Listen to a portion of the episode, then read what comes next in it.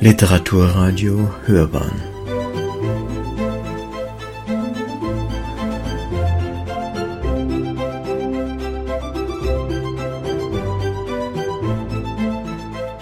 Eine Sendung des Literaturportals Bayern.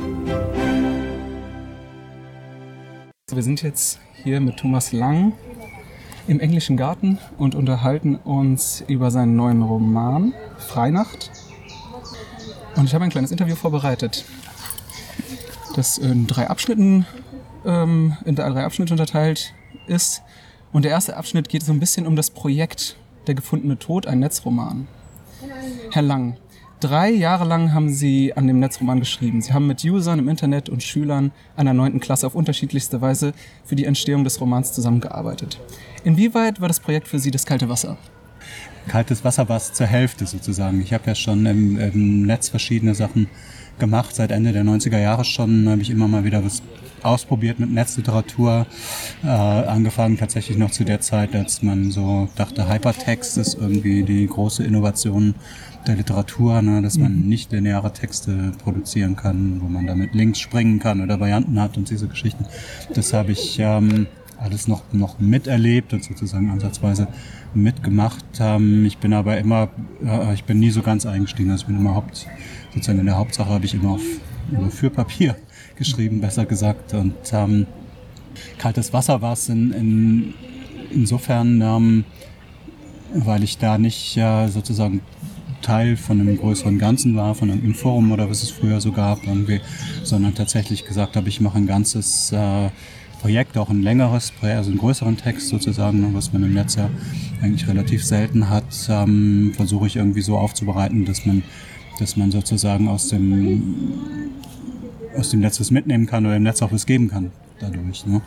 Und, ähm, und das war natürlich die große Frage, zum Beispiel eben weiß man, es geht ziemlich schnell im Netz ne, und die Leute kommen, die interessieren sich für was, die finden es toll, aber irgendwie eine Woche später, manchmal auch zwei Stunden später sind sie schon ganz woanders.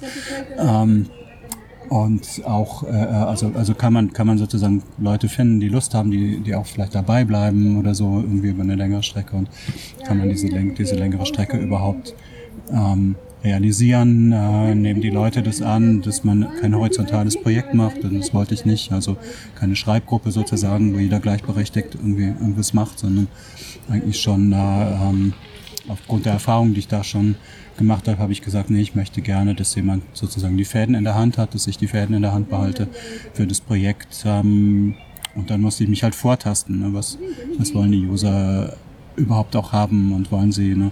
Also in meinem Fall hat sich dann gezeigt, die wollen gar nicht so sehr den kreativen Aspekt, also nicht selber mitschreiben. Das habe ich ja auch mal mal angeboten, aber da kam eigentlich so fast gar nichts zurück oder so, aber die hatten totale Lust, einen Stoff zu entwickeln. Ne?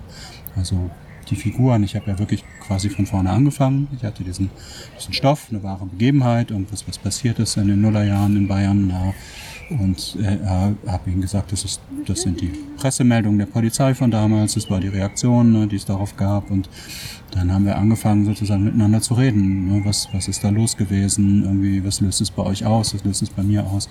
Und dann habe ich dann gesagt, ich stelle mir so ein paar Figuren vor, wie, wie findet ihr die? Ne? So, und, ähm, und das war wegen mir das kalte Wasser, so, ja. das mit, mit einer Community auszuprobieren und nicht alleine im Kämmerchen zu machen.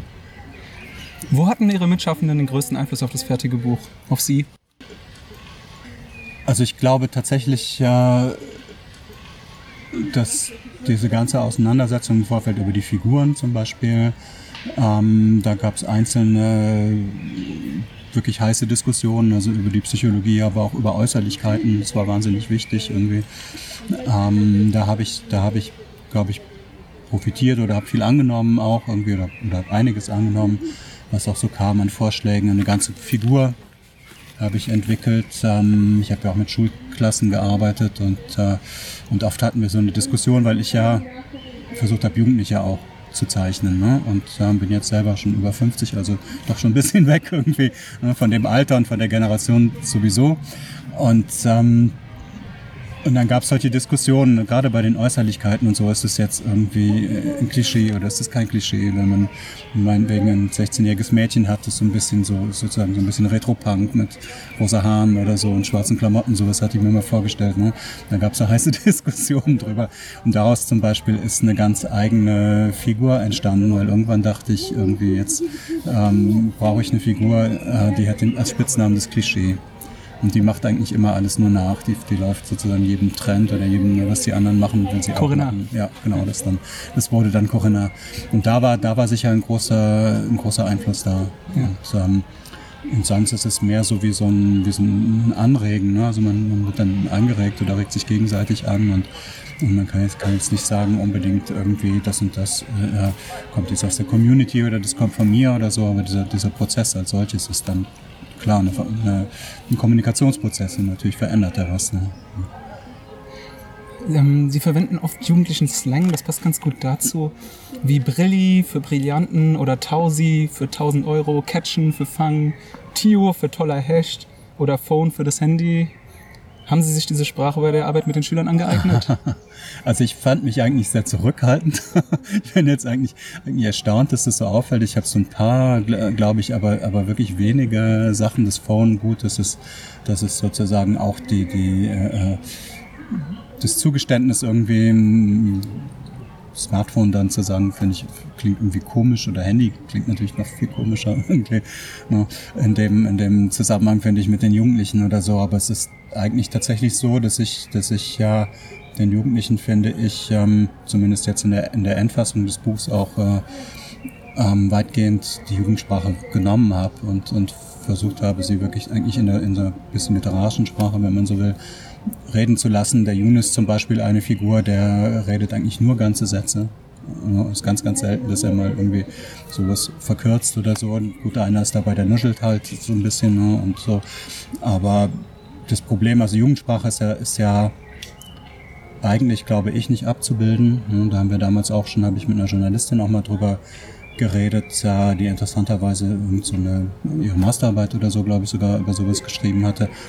Ähm, dass es äh, ja tatsächlich so ist, Jugendsprache ist ein Code. Ne? Und, und eigentlich funktioniert sie so, dass sie sozusagen andere ausschließt. Ne?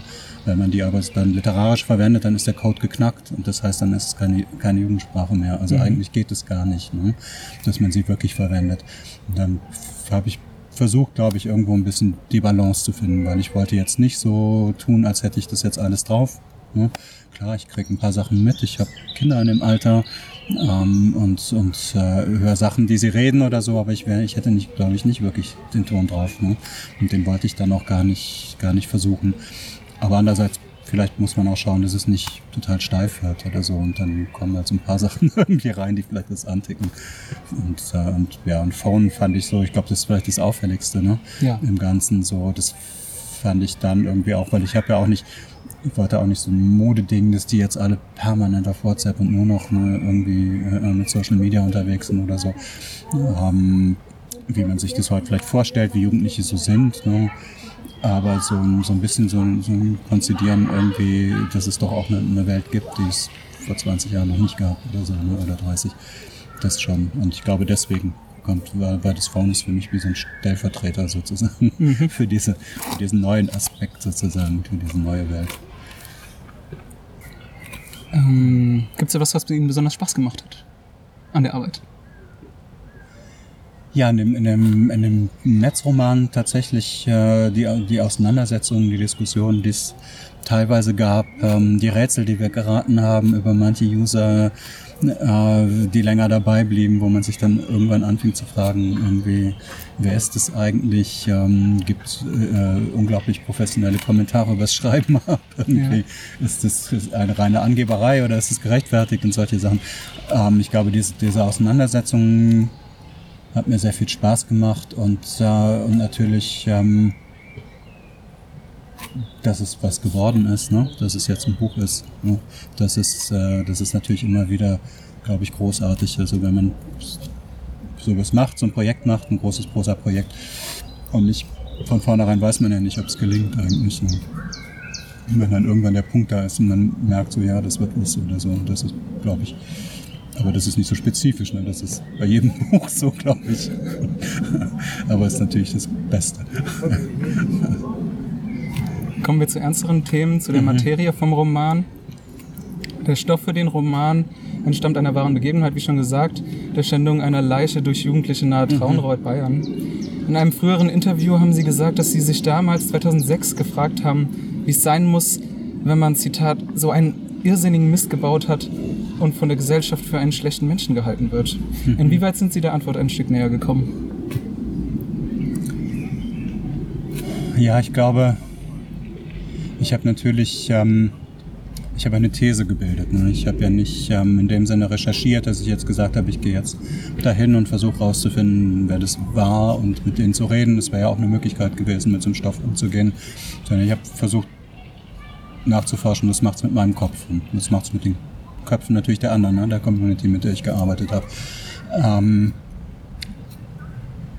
und äh, ich glaube, ich meine, ein Teil sozusagen diese psychologischen Erklärungen, die man, die man da haben kann, dass es eine Gruppendynamik sicher gegeben hat ne, und dass irgendwie Dinge halt eskalieren können in der Gruppe oder so und so weiter und so fort. Ähm, das ist jetzt nicht so, vielleicht auch nicht so überraschend gewesen irgendwie, aber, aber die Frage sozusagen, ja, ich habe mich ja auch viel damit beschäftigt, was für ein Typ ist das eigentlich gewesen. Es war jemand, der sich das Leben genommen hat, ne, den sie da gefunden haben und so. Und, und äh, ich kam dann drauf, dass es so, so ein Phänomen gibt wie sozialen Tod. Also dass eigentlich jemand sozusagen, obwohl er noch lebt, irgendwie, obwohl das Herz sozusagen noch schlägt oder so, für die Gesellschaft eigentlich nicht mehr existent ist. Und, äh, existent ist.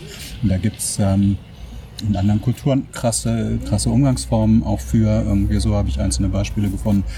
Aber das gibt's bei uns ja eigentlich auch, ne? dass, man, dass man über Leute, ich gab dann so ein Beispiel von einem, von einem oder einer Obdachlosen in Berlin, die irgendwie mit der vollen Füßen auf der Straße lag. Ich glaube, eine Frau war es, wo die Leute stundenlang einfach drüber weggestiegen sind auf dem Gehweg. Ne? Da hat sich einfach keiner drum gekümmert. Und das ist ja sowas wie, wie ne?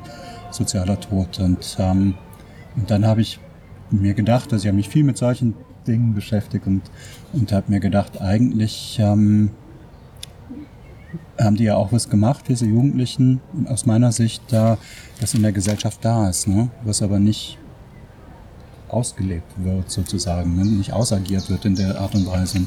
Und Jugendliche haben ja manchmal so was, ähm, so was Aufdeckendes auch oder, oder so, ne? dass die, die machen dann irgendwas, was irgendwie da ist, was aber die anderen nicht sagen oder so. Ich glaube, das war, das war eine Erkenntnis, äh, die ich darüber hatte oder eine, eine, eine Idee, die ich darüber habe jetzt irgendwie, was da passiert ist, dass es wirklich mit der, mit der Gesellschaft zu tun hat, mit der Art und Weise irgendwie, wie die Leute miteinander umgehen und, ähm, und dann stelle ich mir eben auch vor, ohne diese Jugendlichen zu kennen, ne, ich bin dann wirklich bei meinen literarischen Figuren, ähm, dass sie sind alle irgendwo sich selbst überlassen. Ne? Die Eltern sind alle in solchen Kontexten, entweder äh, die arbeiten viel, sind alleinerziehend, keine Ahnung, äh, und die sind so in ihren eigenen Sachen irgendwie gefangen und, und ähm, da ist sozusagen auch keine, kein Raum da, ne? Für, wo man, wo man vielleicht in einem, in einem äh, geringeren Maße sozusagen mit, mit weniger krassen Sachen irgendwie ne? äh, äh, sich ausdrücken kann oder beschäftigen kann oder so. Und dann kommt es zu solchen Dingen irgendwie. So vielleicht. Hm. Hatten Sie Kontakt mit Ja. den Beteiligten? Nee. Nee, wollte ich auch nicht. Ich wollte, ich habe eh drüber nachgedacht, irgendwie so wie, äh, ist es gut sozusagen, das nochmal so aufzurühren und so, weil da stecken ja Menschen dahinter, ne? Und, und äh, Schicksale, Lebensläufe stecken dahinter und so. Ähm, aber irgendwann habe ich auch gedacht, okay, es ist halt, es ist in der Welt. Ne? Sind, ich arbeite ja nur mit dem, was sowieso öffentlich ist, sozusagen Pressemeldungen, was damals in der Süddeutschen stand oder im, im Stern oder was im Fernsehen, im BR oder im Report oder irgendwo kam. Ne?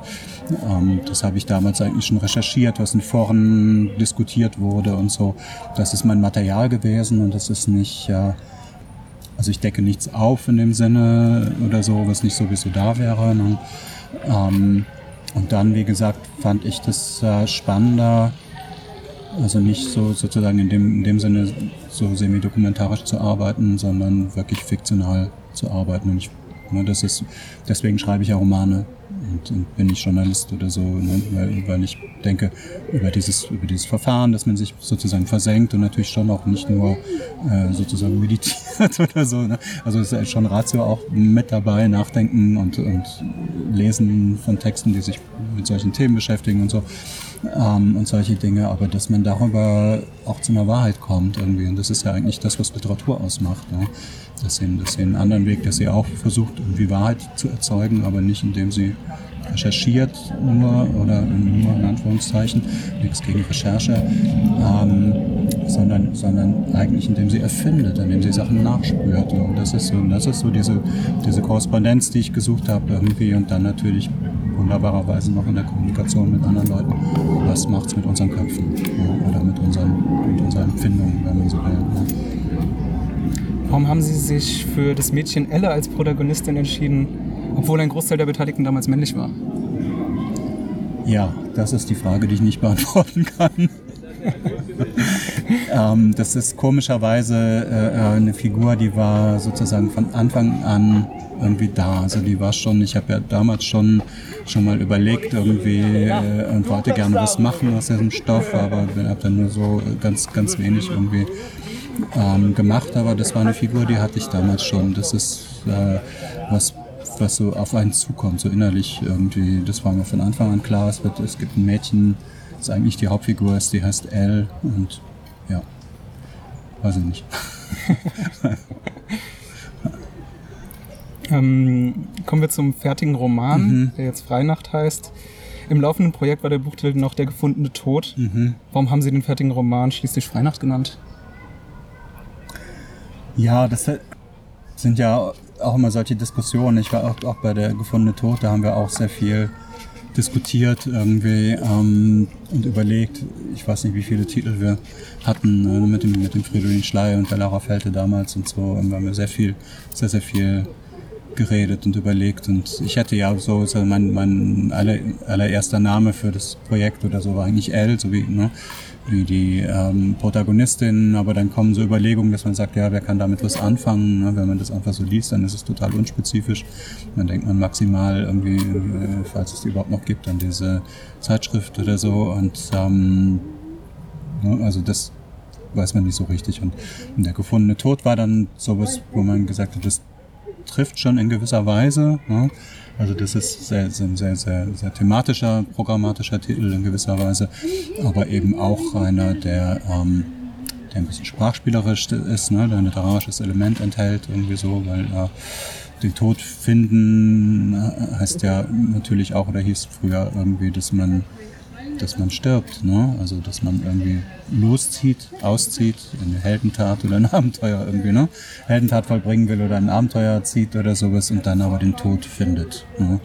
Also und, und da sozusagen gibt es dann ein Sprachspiel drin, weil hier ist ja der gefundene Tod eben auch eben der gefundene Tote sozusagen. Ne? Also da das wird das Thema, ne, das man dann plötzlich findet, das plötzlich externalisiert ist, außer, außer einem ist sozusagen.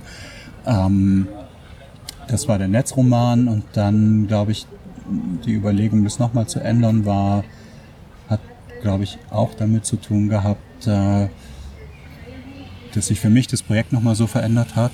Also das Schreiben, ich habe ja eigentlich auch quasi nochmal von vorne angefangen und habe das alles nochmal umgearbeitet, überarbeitet, anders eingearbeitet, dass ich da nochmal für mich eigentlich ähm, das gerne haben wollte, dass es dann nochmal einen anderen Namen auch kriegt, dass es sozusagen dann abgegrenzt ist. Dass es gibt halt den Netzroman, der heißt halt Der gewonnene Tod und es gibt dann irgendwann das Buch, das heißt dann Freinacht. Ähm, hat aber auch damit zu tun, dass ich dann irgendwann dachte, naja, mit dem, mit dem Tod, das ist schon schwierig auch, ne, wenn die Leute irgendwie ein Buch in die Hand nehmen oder nehmen sollen. Ne? In der Buchhandlung und da steht da irgendwie der gefundene Tod drauf und auf dem nächsten steht irgendwie Sommersonne, weiß ich nicht. Ne? Äh, also solche Überlegungen kommen da schon auch ein bisschen, bisschen rein und so. Es ist aber nicht, also nicht so, dass der Verlag jetzt gesagt hat, also das müssen wir da unbedingt anders machen oder so.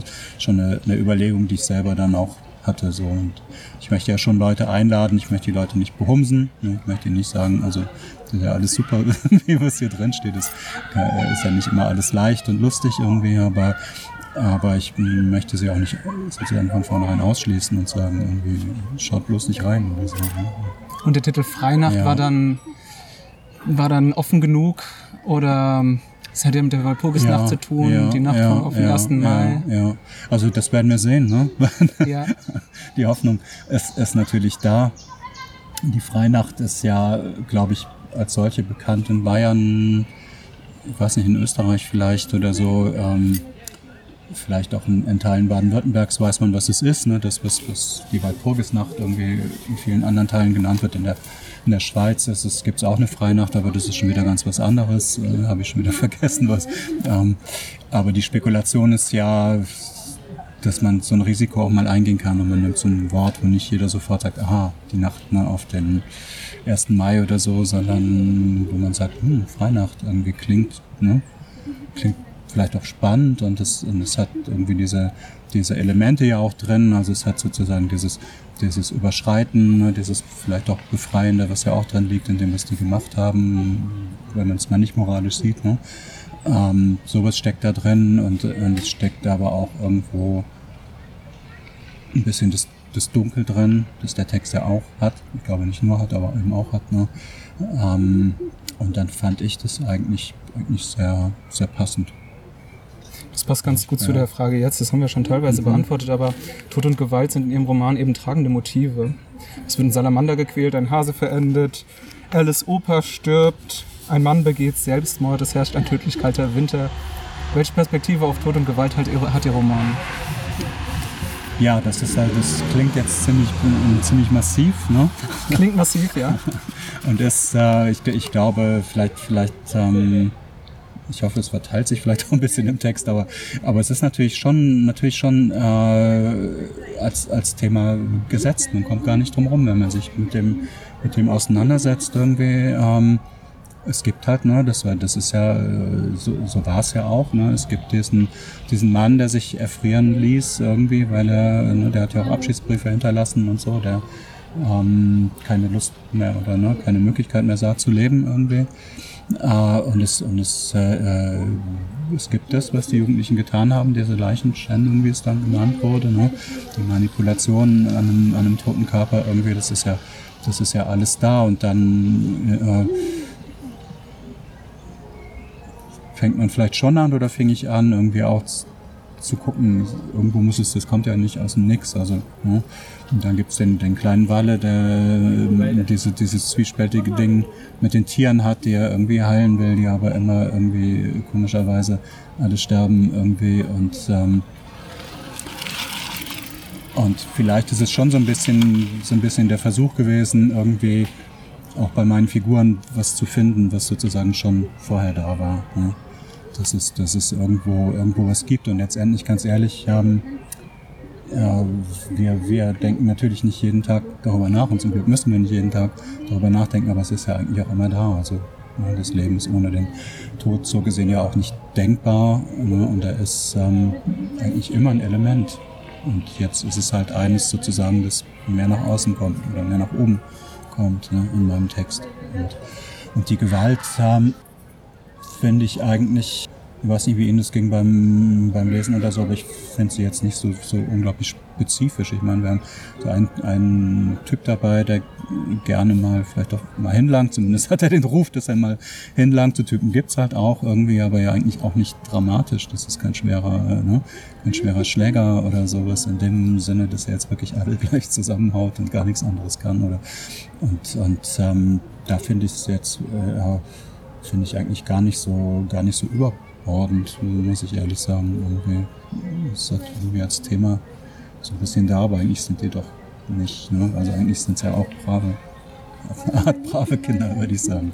Und es gibt ja diesen, diese, diese ähm, Dropout-Geschichte oder so irgendwie. Ähm, den komme ich gerade schon gar nicht mehr auf den Begriff irgendwie. Ähm, die äh, äh, na, das kann jetzt. Welche, welche Geschichte? Also es, es gibt so es gibt so einen es gibt so einen Begriff irgendwie, den die Jugendlichen heute auch nehmen finden, wenn die Kinder so aus dem so total aus dem Kontext fallen irgendwie. Und, nicht mehr zur Schule gehen, Drogen nehmen und ich weiß nicht was, aber ich komme gerade, habe es schon wieder selber. leider auch nicht. Ja, liegt mir gerade nicht auf der Zunge oder so. Und das sind sie ja letztendlich nicht. Also es sind ja, das sind, die sind so ein bisschen anders und die sind nicht, funktionieren nicht so. Die wollen mal blau machen und die wollen mal vielleicht lieber schlechte Noten haben oder nehmen das halt in Kauf ne? und wollen nicht die super Streber sein oder so, aber im Grunde sind die ja weitgehend auch Figuren, ähm, die, die finde ich relativ normal Ja. irgendwie sind, oder? Und, Den Eindruck hat ja, man. Ja. Und das sollen sie auch unbedingt sein. Und ich finde auch nicht, dass sie, dass sie sozusagen eben eine, eine übermäßige Neigung zur Gewalt haben. Klar, der, der eine hat halt irgendwie so ein bisschen die, die Masche gefunden irgendwie, ne, dass er so auftritt irgendwie, das äh, sagt irgendwie so, fass mich nicht an, sonst kriegst du einen auf die Nase oder so. Aber viel mehr ist es ja eigentlich auch nicht. äh, Ja. Äh, man sympathisi- sympathisiert den Roman über mit der Pro Protagonistin Elle und doch oder dann begeht sie eine schlimme Tat. Versteht der Leser, wie das geschehen konnte oder bleibt das Warum offen? Also das Warum, das Warum wird sozusagen nicht so auserklärt, quasi in einem äh, psychologischen Sinne oder in einem logischen Sinne, dass man sagt irgendwie, äh, weil A und B zusammenkamen, musste C irgendwie bei rauskommen oder so. Ich habe eine, eine Auseinandersetzung damit geführt, in dem Sinne, in dem ich schon gesagt habe, dass ich mir überlegt habe, was, ne, was ist da in der Gesellschaft auch und, und äh, ähm, darüber sozusagen versucht, äh, einen Zugang zu finden, aber ich glaube nicht, dass man es in der Art und Weise auserklären kann oder dass es auch so interessant ist, das dann auszuerklären. Ne? Ähm, es ist äh, es ist schon so, ne, in, vielleicht auch entgegen dem, was ich gerade gesagt habe, die äh, Jugendlichen, ja, die haben, die haben vielleicht das eine oder andere Thema auch, oder ich habe das dann für sie gefunden, irgendwie so, dass sie eine Auseinandersetzung schon haben mit Tod und Gewalt oder sowas, aber, aber im Grunde ist es ja auch was sehr jähes. Ne? Und, und die sind ähm, auf diesem Bahngelände und feiern den 16. Geburtstag ne, in meiner Geschichte und äh, finden diesen Toten und wenn sie ihn nicht gefunden hätten, dann wäre auch nichts passiert sozusagen. Ne? Also das hat, und da gibt's, finde ich, da kann man, da kann man dann natürlich trotzdem noch unheimlich viel deuten und zwar, das finde ich alles gar nicht so un unglaublich spannend, dann jetzt so äh, individualpsychologisch da so unheimlich, unglaublich weit zu gehen und so, sondern ich fand, fand eigentlich vor allem sehr, sehr interessant, äh, was hat's dann mit ihm gemacht. Ne? Darauf liegt ja ein sehr starker, sehr starker Akzent dann im Text, irgendwie, dass ich sag so, wie, wie fühlen die sich nachher und wie, wie reagieren die, äh, ne, wie hilflos äh, reagiert die Umwelt darauf oder wie ignorant irgendwie reagieren die auch darauf, weil sie eigentlich nicht damit umgehen wollen und ne, das dann irgendwie abschieben oder so. Irgendwie, das fand ich dann nochmal so für mich eigentlich wichtiger als wirklich dieses, ja, woher kommt's nur oder sowas. Und, und ähm, letztendlich äh, ist es was, das ist, äh, es würde wahrscheinlich nicht jedem von uns passieren, aber ich glaube, es könnte vielen von uns passieren in der einen oder anderen Form. Ne? Kann man mit sowas in, in Berührung kommen. Zuletzt gibt es ein Detail, über das Sie sich freuen würden, wenn es jemand beim Lesen von Freinacht aufgefallen wäre. Da muss ich nachdenken. Alle. Alle Details sollen allen auffallen. Es gibt, es gibt natürlich, äh, man hat immer so kleine, kleine Freuden auch irgendwie, dass man Sachen irgendwie subtil in Text einarbeitet oder so. Und das ist dann auch im, im Lektorat ähm, eine spannende Arbeit irgendwie. Also wenn man sozusagen das erste professionelle Feedback auch kriegt oder so, irgendwie zu sehen, wo, wo gibt es Irritationen und, und ähm, da gibt es auch Sachen, die ich irgendwann dann einfach aufgebe, auch sprachlicherweise oder so, wo ich mir irgendwas vorstelle, irgendwie, dass es einen bestimmten Effekt hat, aber ich merke, das hat den Effekt gar nicht, den hat es vielleicht nur bei mir oder so. Aber fällt mir jetzt kein, kein wirklich einzelnes Detail auf. Kein Fingerzeig. Nee. Nee. Wissen Sie was? Ich finde immer noch den Jungen, von dem Sie eben geredet haben, Walle, Ja. besonders spannend. Ja. Der sich Mhm. um die Tiere kümmert Mhm. und so seine, seine sehr abseitige Rolle hat Mhm. Und äh, seine Problem, äh, Probleme hat, mit in diese Gruppe ein, sich einzufinden, weil er ein bisschen jünger ist, Ja. weil er von woanders herkommt und dann noch so eigentlich ein extrem warmes Herz hat. Ich Ja, finde das ein sehr ja. schönes Detail. Ja. Ja. Und der kriegt es am meisten ab, leider. Der ne? kriegt es auch noch am meisten ab. Aber kommt ja in dem Sinne vom Strafmaß her eher gut davon. Er ist ja noch minderjährig. Ist noch unter, unter 14, Ja, ja. genau. Ja, ja, okay. Aber das ist auch für ihn sozusagen psychisch kein Vorteil für ihn. Ne? Ja. Weil die Sühne irgendwo fehlt vielleicht oder so. Ne? Interessanter Punkt. Man könnte da Ja. sagen, dass eben die Strafe an sich eigentlich ganz woanders sitzt, als sie die Justiz am Ende äh, verkündet. Ja, genau. Ja. Ja. Gutes Schlusswort von mir. Genau, Schlusswort. Hätten Sie jetzt auch sagen können. Danke. nee, super. Vielen Dank für das Gespräch. Ja, gerne. Danke.